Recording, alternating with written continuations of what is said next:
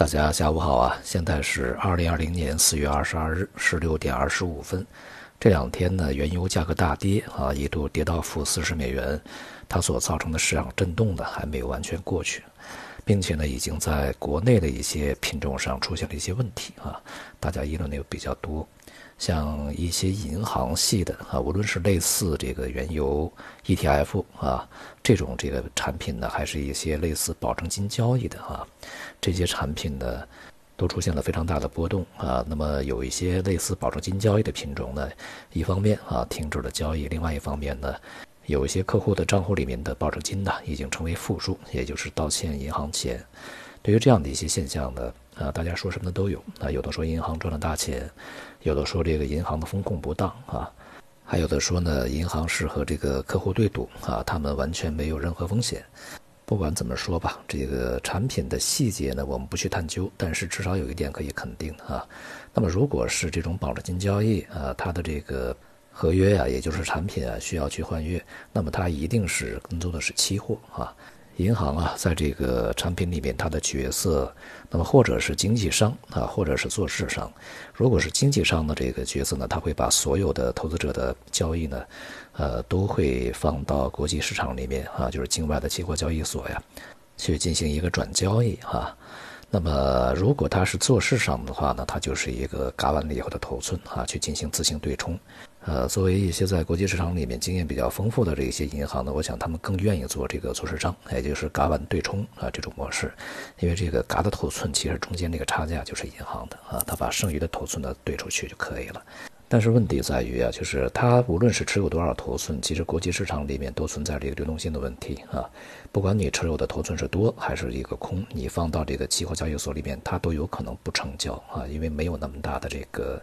对手盘啊。呃，现在比如说这个做空的这些空头啊，他挂出这个单子呀，啊，挂了一万手，结果呢，做多的呢，挂出的单子只有这个一百手啊，那么剩下的九千九百手呢，肯定是成交不了的，因此啊，就会出现银行必须啊带着这些单子去进行交割啊这么一个结果啊，非常有可能的是啊，这个根据以往的经验，因为本身呢。呃，银行系的这个产品的规模也并不是特别大啊，所以说在国际上面，呃，可能这个平调也不是特别难，在通常情况下啊，所以说在最后几个交易日，来去进行这个换月移仓，应该都能够顺利的实施。但是这一次可能啊，动作有点慢啊，最后恐怕是平不出去了。呃，我们以这个品种为一个例子，其实想主要说明一个问题，就是啊。这一次的市场波动啊，这个开创了历史啊，不只是某些个股可能到最后跌得一文不值啊，它的这个价值变为零，那么商品同样会存在这样的一个啊状况。因此呢，这个我们对待市场啊，不管是股票市场也好，商品也好，呃，大多数这个通常的思维就是它低了啊，我们去抄底，然后别管是长线呀、中线呢，它总会涨起来的。这种思维啊啊，必须去改变。如果说啊，在之前你盲目抄底，你损失可能是非常多的本金啊，因为这个价格越低嘛，我们昨天讲了，绝对波动对于这个整个的幅度啊，就是比例带来的影响是非常大的啊，因此呢，你的这个亏损的幅度可能会非常夸张。那么现在呢，不只是你可能会呃损失非常大，你还有可能丧失你所有的本金啊，甚至你可能会道歉。如果按照正常规则，你现在持有的是这个原油多头，那么在，呃前面的这个呃合约呢已经进入的实际交割，那么恐怕呀，你确确实实啊是要去欠钱的。这个钱呢可能不是欠银行的，而是银行必须要把这个钱呢拿出去啊交到市场里面。他也有对手方啊，他在这个国际市场里面有交易啊，所以说他也欠着别人的钱啊。不仅是期货如此，其实呢，这个 ETF 道理是一模一样的，就是目前有一些这个银行系的呃产品呢，它类似于 ETF 啊，而且呢，我们现在在这个证券二级市场里面嘛，也有几只这个跟踪原油的基金啊，这些这个 ETF 基金呢，他们去交易的往往不是这个期货啊，那样呢会比较复杂，他们一般呢是这个呃买入啊。呃，或者是跟踪啊，就是一篮子的境外的一些这个原油 ETF，由于原油价格存在着这个跌到零甚至是负值的这种风险啊，所以说这些境外的 ETF 呢，也不排除某一天啊，它就净值为零了啊，甚至是这个倒贴钱啊。因此呢，这些挂钩这个原油 ETF 啊啊这些基金呢，也完全不是说这个绝对的安全，而且呢，就是我们投资者呢总是有一种这个抄底的那种呃热情啊，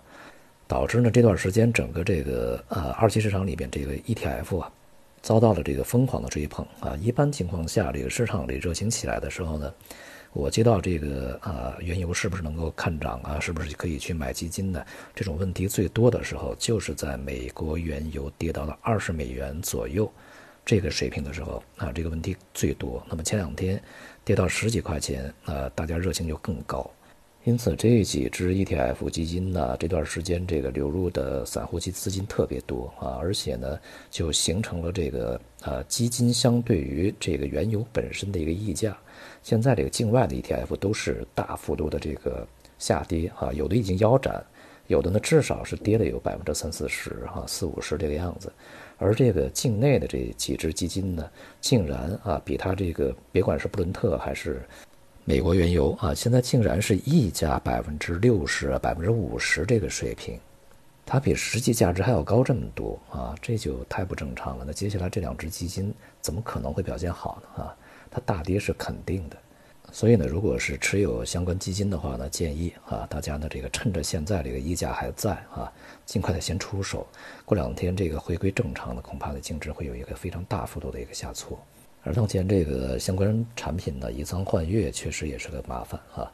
远月合约呢确实啊波动呢要比近月合约呢温和的多啊，而且呢这个价格呢也高一些啊。但是呢就是如果换的比较远哈。就两难啊！万一这个近月合约反弹的幅度比较大怎么办呢？如果不换，那么近月合约像这个六月份的啊再次跌到零怎么办呢？这其实对于这个产品管理者来讲，确实啊也是非常大的挑战。而现在呢，这个对于投资者而言呢，选择起来啊也是比较困难的。那么当前这个六月份的，无论是布伦特原油还是美油，其实啊已经这个跌幅相似了啊。这也就意味着啊，在全世界范围内啊，这个仓储都会是一个大问题啊。当然，势必呢，这个欧佩克加啊这些产油国呢也会采取一些紧急行动。如果再这样下去的话，当然啊，美国呢会很受伤。这个这一次受伤最大的是美国嘛啊。那么对于这个欧佩克加的这个打击也同样是沉重的啊。所以说这两天恐怕他们会提前的去减产吧。目前呢，这个布伦特原油和美油啊都出现了呃略微的反弹。市场呢是需要这个产油国啊放出声音来，呃下决心，恐怕才能稳定住。但是有一点是几乎可以肯定的，就是油价在今年长期保持一个相当低迷的状态啊，已经基本上是无法改变了啊。前段时间呢也有这个投资者在问，有一些银行发了一些这个挂钩原油的品种，然后这个区间呢设定在百分之三十五以内。我说这个百分之三十五对于现在这个油价波动来讲实在是太小了啊。你像一天的波动幅度就有百分之七十，这百分之三十五很容易就破掉的。所以这个归根结底啊，就是我们在投资某一些呃产品的时候呢，一定要把这个原理搞明白啊，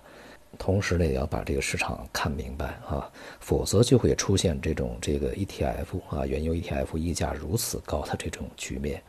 否则也会出现那种啊这个盲目的在原油价格非常低的水平去抄底啊，现在到欠钱的这种这个情况。好，A 股呢今天是非常窄幅的波动啊，近期呢这个表现良好的，尤其是有一些题材可炒的啊，表现也还是不错。整个这个市场状态呢，由于外围啊现在看起来，呃回归弱势的这个苗头已经越来越明显啊，所以说国内这个市场呢，它上档空间也不宜看得太高，仍然呢是以这个零散的结构性行情为主啊，除了少数一些这个长期啊非常有韧性的板块以外。那么他们的这个表现呢，都是啊脉冲式的啊此起彼伏，持续性的不是特别的强啊。过程中呢，仍然是要提防外围市场啊这个比较剧烈的向下波动，呃所带来的对 A 股的一个直接影响。外围的情况呢，也并不是特别稳定。像美国呀，昨天这个增速也是创新高了啊，而且呢，现在呃很多地方都忙于这个复工，还有很多抗疫的啊。所以说，美国这一次呀，恐怕这个效果不会特别的好啊。因此呢，对于整个的风险市场而言啊，就是股市和商品，有原油这么折腾啊，有这个疫情的冲击，加上这段时间的外围市场在掉头，呃，整个基调呢都不是特别的稳定啊。而且呢是在五月份啊，整个市场恢复正式的这个下跌啊，这种概率是非常大的。而这个显而易见的，像债券市场表现仍然是非常好啊，短端的这个收益率仍然是在下行的，长端的呢，这个在近一段时间啊，也有可能会有一个补跌啊。呃，这样的话呢，也就继续呢积蓄力量啊，这个去冲击这一轮牛市的尾端啊，因此这个债券市场呢还有一定的空间。好，总的来说呢，在风险没有释放完毕之前，就像不要去盲目抄这个原油的底，道理是一样的。其他风险资产啊，也不是那么的可靠。今天就到这里，谢谢大家。